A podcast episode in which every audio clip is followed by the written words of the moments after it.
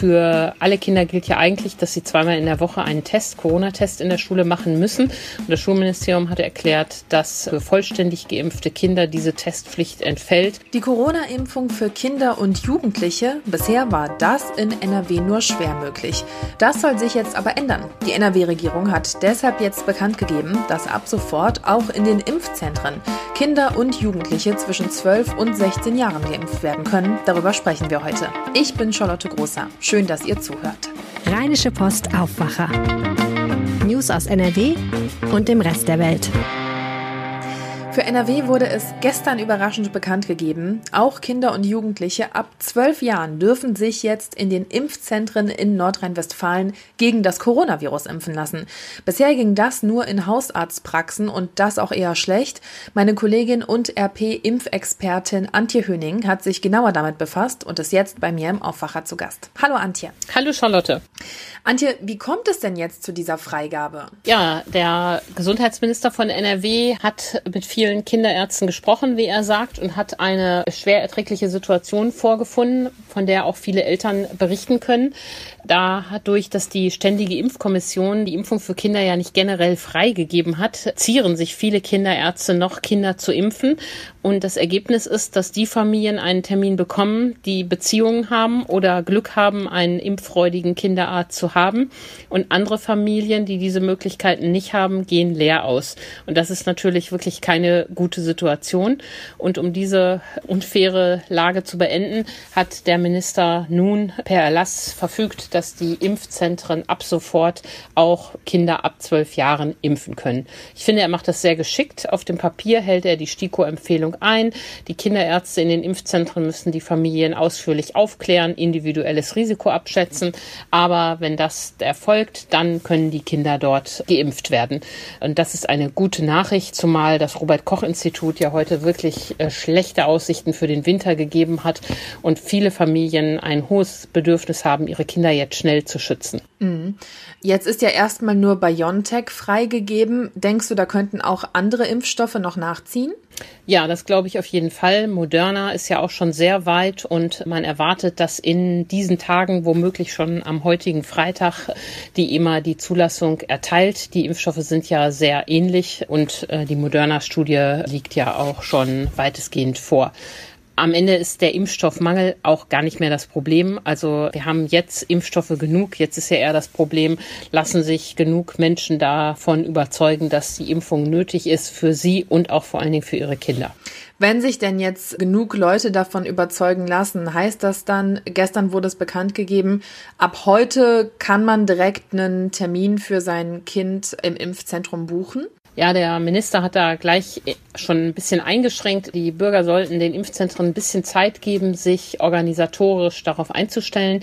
Aber es lohnt sicher, sofort im Impfzentrum nachzufragen, nachzugucken, gibt es schon Termine. Und wenn es noch nicht heute ist, dann eben morgen oder in den nächsten Tagen. Es ist sicher von Ort zu Ort jetzt ein bisschen unterschiedlich. Was ändert sich dann für Kinder, die den vollständigen Impfschutz haben? Ja, das finde ich auch sehr interessant. Das habe ich das Schulministerium gefragt.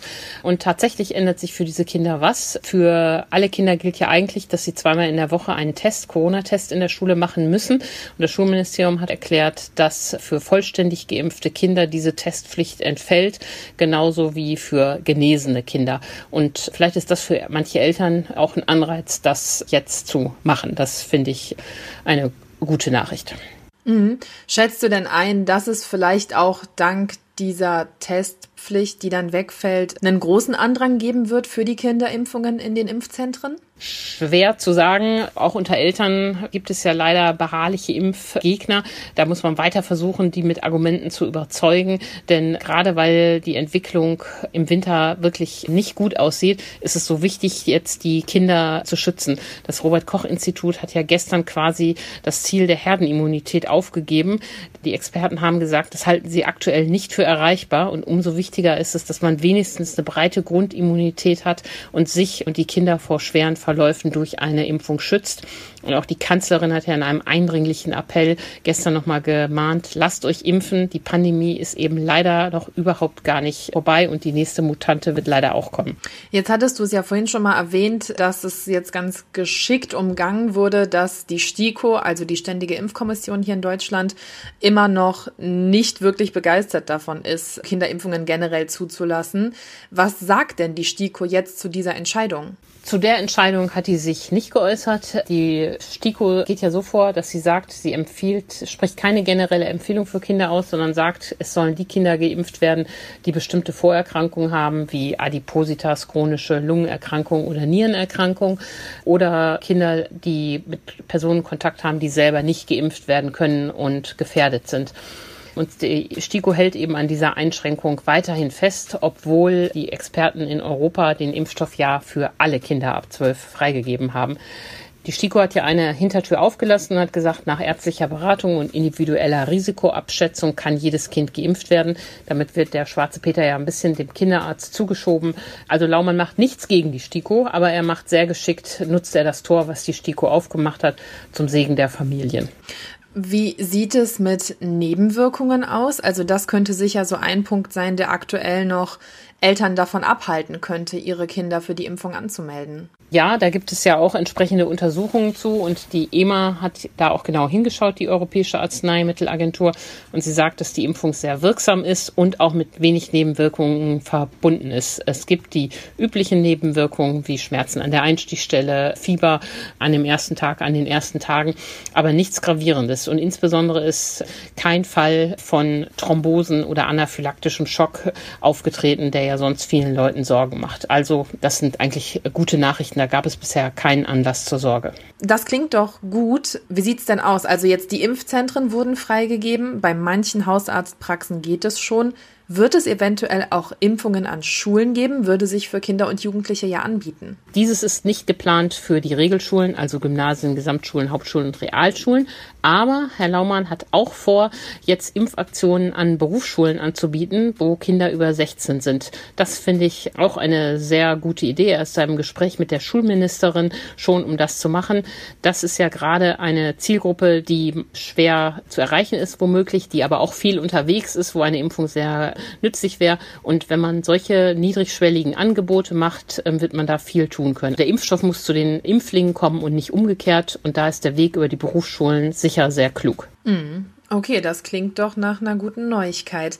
Danke dir, Antje. Also, ihr habt es gehört, die Impfung für Kinder ab 12 ist jetzt in den Impfzentren möglich. Danke für das Gespräch. Vielen Dank, Charlotte. Kommen wir jetzt zu unserem zweiten Thema.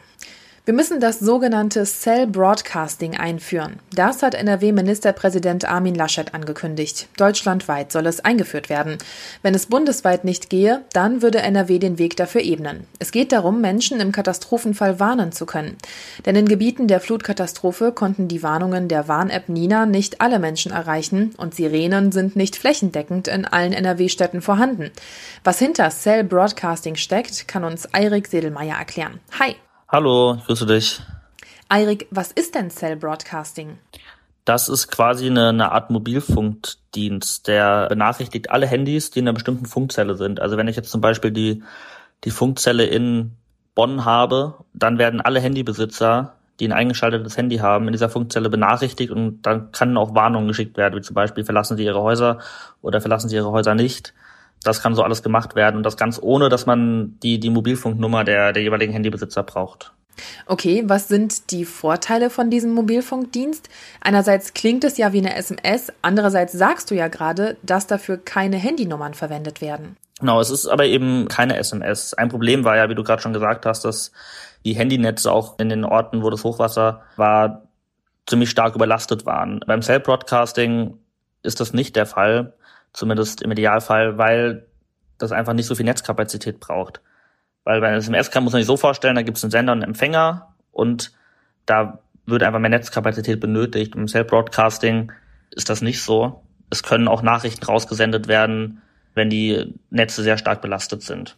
Es ist halt auch so der Fall, dass, dass sich bestimmte Nutzer in bestimmten eingegrenzten Regionen warnen lassen, weil ich, wie gerade eben schon gesagt habe, dass sich auf bestimmte Funkzellen beschränkt, von wo aus die Nachricht dann gesendet werden kann. Welche Bedenken gibt es bei dem System, zum Beispiel wenn wir an den Datenschutz denken? Eigentlich keine. Bundesverkehrsminister Andreas Scheuer hat gesagt, es sei bisher auch am Datenschutz gescheitert. Aber die Landesbeauftragte für Datenschutz in NRW hat mir geschrieben, dass es eigentlich keine datenschutzrechtlichen Bedenken gibt, eben weil keine Handynummer dafür rausgegeben werden muss. Die braucht man dafür gar nicht, um die Nachrichten zu versenden. Heißt an sich werden auch keine personenbezogenen Daten erhoben und wirkliche datenschutzrechtliche Bedenken gibt es laut Datenschützern nicht. Und wie schnell kann das System aufgebaut werden? Das kann mehrere Monate dauern. Also die Telekom hat mitgeteilt, dass das schon einige Zeit dauern kann, bis sie dann, wenn sie einen Auftrag bekommen, das einzuführen, das dann tatsächlich auch funktionsbereit ist. Und auch Vodafone hat mir mitgeteilt, dass es nicht von jetzt auf gleich geht, also dass wir nicht sofort dieses Cell Broadcasting in Deutschland einführen können. Wichtig ist, dass eine, eine Plattform geschaffen wird für die Nachrichten, dass Sicherheitslücken geschlossen werden, dass auch geklärt wird, wer im Endeffekt der Absender der Nachrichten ist, wer so für den Inhalt der Nachrichten verantwortlich ist. Und das kann einige Zeit dauern, also auch mehrere Monate, bis es dann wirklich flächendeckend eingeführt werden kann. Danke dir, Eirik. Gerne, danke auch. Und wir schauen heute etwas ausführlicher aufs Wetter, deswegen kommt das jetzt schon an dieser Stelle. Also legen wir mal los. Heute ist es den ganzen Tag heiter bis sonnig. Es bleibt trocken und es wird bis zu 28 Grad warm. Wenn wir aufs Wochenende blicken, dann ziehen westlich des Rheins aber auch schauerartige oder gewittrige Regenfälle auf. Und am Nachmittag und Abend spricht der Deutsche Wetterdienst davon, dass Starkregen möglich ist und es lokal Unwettergefahr gibt.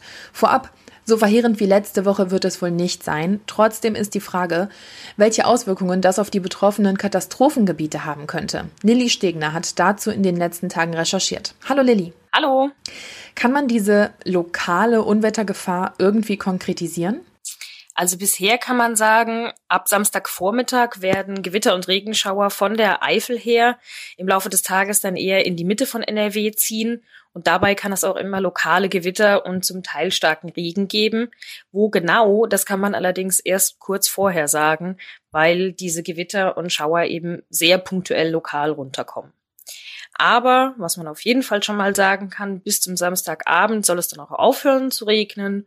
Und auch wenn es danach unbeständig bleibt, es wird kein Dauerregen werden. Was heißt denn genau kurz vorher? Ja, das ist ein bisschen schwierig. Die Pressesprecherin vom Deutschen Wetterdienst hat mir das auch erklärt. Je näher ein Gewitter kommt, desto besser kann man es vorhersagen. Also mit jeder Stunde kann man im Prinzip sagen, wird es besser vorhersehbar, wann und wo die Unwetter- und Regenfälle genau runterkommen. Das heißt, im Laufe des Freitags werden wir auf jeden Fall mehr wissen. Und was sagen die Meteorologen, wie viel Regen da kommen könnte? Beim deutschen Wetterdienst schätzt man, dass es schon passieren kann, dass teilweise bis zu 40 Liter pro Quadratmeter in kurzer Zeit fallen können. Also wenn wir uns erinnern, bei den Starkregenfällen, die dann zur Flutkatastrophe geführt haben, gab es ja teilweise 180 Liter pro Quadratmeter in 24 Stunden. Also an diesen Mengen sind wir noch nicht ganz dran. Und wie gesagt, es soll auch kein Dauerregen werden. Und zum Beispiel der Kreis Düren hat schon mitgeteilt, man hat wieder Platz in der Urft und der Ruhrtalsperre geschaffen. Das heißt, da ist auch wieder Kapazität da, um das Wasser aufzufangen. Okay, Starkregen nach der Flutkatastrophe klingt ja dennoch beunruhigend. Inwiefern müssen wir uns Sorgen machen? Ja, es klingt auf jeden Fall beunruhigend, vor allem weil, wie du schon sagst, die Infrastruktur, wie zum Beispiel Straßen, noch nicht intakt sind. Aber der Deutsche Wetterdienst sagt auch, es soll lange nicht so schlimm werden wie in der vergangenen Woche und die letzten Tage waren durchgehend trocken. Das heißt, der Boden konnte auch ein bisschen abtrocknen und kann so wieder mehr Wasser aufnehmen als vergangene Woche, wo wir quasi von einem Dauerregen in einen Starkregen reingekommen sind. Danke dir, Lilly. Sehr gerne. Und die Themen aus der Landeshauptstadt kommen jetzt von Antenne Düsseldorf und dem Kollegen Robert Jans. Hallo! Hallo Charlotte, wir sprechen heute über Forderungen der Schausteller in Düsseldorf, dann haben wir die Corona-Lage im Blick und dann geht es noch um eine neue Trickbetrügermasche. Die Schausteller in Düsseldorf blicken derzeit mit Wehmut auf die Rheinwiesen in Oberkassel. Am eigentlichen Feuerwerksfreitag der größten Kirmes am Rhein weiden dort aktuell Schafe. Die Schausteller fordern nun ein Umdenken bei den Corona-Vorgaben. Marc Pesch hat die Einzelheiten. Bislang starrt die Politik in Deutschland vor allem auf die Inzidenzzahlen. Die Schausteller fordern nun auch die Krankenhausbelegungen stärker in den Blick zu nehmen. Wenn alle Erwachsenen in Deutschland ein Impfangebot bekommen hätten, müssten Veranstaltungen wieder möglich sein, hieß es von Schaustellervorstand Oliver Wilmering. Er geht fest davon aus, dass im nächsten Jahr die größte Kirmes am Rhein wieder stattfinden kann. Auch ohne Corona wäre die Kirmes in diesem Jahr übrigens ausgefallen. Aufgrund des aktuellen Hochwassers wären die Rheinwiesen zum Kirmesstart Stadt überschwemmt gewesen. In Düsseldorf stecken sich in letzter Zeit hauptsächlich junge Menschen mit dem Coronavirus an. Fast 70 Prozent der neu infizierten Düsseldorfer sind zwischen 10 und 40 Jahre alt. Oberbürgermeister Keller weist zudem darauf hin, dass, dass gut die Hälfte äh, der Neuinfektionen tatsächlich auf einen Kontakt im Ausland zurückgeht, beziehungsweise von Menschen, die kürzlich im Ausland waren, die dann hier krank geworden sind. Und natürlich sind es die Innenräume, die zum Infektionsgeschehen beitragen. Darum appelliert Keller an alle Düsseldorfer im Kampf gegen Corona nicht nachlässig zu werden. Zudem soll die Impfstrategie verstärkt auf jüngere Menschen ausgerichtet werden. So sollen noch weitere mobile Impfstandorte in unserer Stadt geprüft werden. Die Polizei warnt vor einer neuen Trickbetrügermasche. Eine 75-jährige Frau wurde am Mittwoch aus Dortmund mit dem Taxi zu einer Geldübergabe zum Düsseldorfer Amtsgericht gelotst. Jetzt bittet die Polizei um Mithilfe bei der Suche nach den Tätern. Mehr dazu von Antenne Düsseldorf Reporterin Kirsten Hedwig Rondott. Eine angebliche Mitarbeiterin des Düsseldorfer Amtsgerichts hatte die 75-Jährige gegen Mittag angerufen. Sie behauptete, die Töchter der Frau seien in einen Unfall mit Todesfolge verwickelt gewesen. Die Seniorin müsse nun eine Kaution von 75.000 Euro hinterlegen, um ihre Töchter aus dem Gefängnis zu holen. Man einigte sich schließlich auf eine geringere Summe Geld und Schmuck und schickte ein Taxi, das die Seniorin für die Übergabe zum Düsseldorfer Amtsgericht brachte. Wer Hinweise zur Tat hat, kann sich bei der Düsseldorfer Polizei melden. Alle Infos stehen auf antennedüsseldorf.de unter den Nachrichten. Und soweit der Überblick aus Düsseldorf. Mehr Nachrichten gibt es auch immer um halb bei uns im Radio und rund um die Uhr auf unserer Homepage antennedüsseldorf.de. Und diese Themen könnten euch heute auch noch interessieren. In landesweit demonstriert Fridays for Future heute für mehr Klimaschutz und Konsequenzen nach der Hochwasserkatastrophe. In Bonn, Mönchengladbach, Aachen und Düsseldorf sind Demos und Kundgebungen angekündigt. An jeder von ihnen sollen zwischen 1200 und 1600 Menschen teilnehmen. Und wie immer freitags haben wir jetzt jetzt noch unsere Wochenendtipps für euch. Und was könntet ihr dieses Wochenende unternehmen? Kulturredakteur Lothar Schröder hat da ein Spiel rausgesucht, das einfach nie alt wird. Das Geräusch kennen Sie, oder? Wenn nicht, sollten Sie es schnell kennenlernen und vielleicht ja noch an diesem Wochenende. Denn dahinter steht das Spiel Köpp, K-U-B-B geschrieben, das angeblich schon die Wikinger gespielt haben sollen. Darum nennen es manche auch Wikingerschach, was aber Blödsinn ist, weil man dafür definitiv keinen Grips braucht. Stattdessen braucht man ein paar Mitspieler, eine freie Gras- oder Sandfläche sowie ein Set der Wurf- und Standhölzer samt König. Das ist überall auch im Netz zu bekommen und kostet ungefähr zwischen 40 und 80 Euro. Und darum geht es. Hinter einer Spiellinie stehend müssen die Spieler eines Teams die Klötze der Gegner umwerfen, wobei die Teams abwechselnd an der Reihe sind. Wer alle Hölzer der anderen zu Fall bringen konnte, darf sich zum Schluss dem größeren Königsturm in der Mitte widmen. Die genauen Regeln lassen sich im, Set, im Netz oder auf den Beipackzetteln jeder Spielausrüstung nachlesen, aber Vorsicht, es gibt gefühlt 500 Varianten und noch etliche Extras. Eine davon ist, den Gegner lauthals zu beschimpfen. Jedenfalls ist Köp ein wirklich cooles Spiel für 10 Minuten, eine Stunde, einen Nachmittag. Also viel Spaß dabei. Die Infos dazu packe ich euch auch nochmal in die Show Notes. Das war der Aufwacher für heute. Danke euch fürs Zuhören. Habt ein schönes Wochenende und wir hören uns dann beim nächsten Mal wieder. Tschüss!